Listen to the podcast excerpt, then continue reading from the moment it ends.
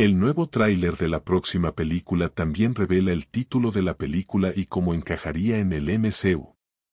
Hugh Jackman y Ryan Reynolds se reunieron en un nuevo adelanto de Deadpool 3, que debutó durante el Super Bowl de 2024.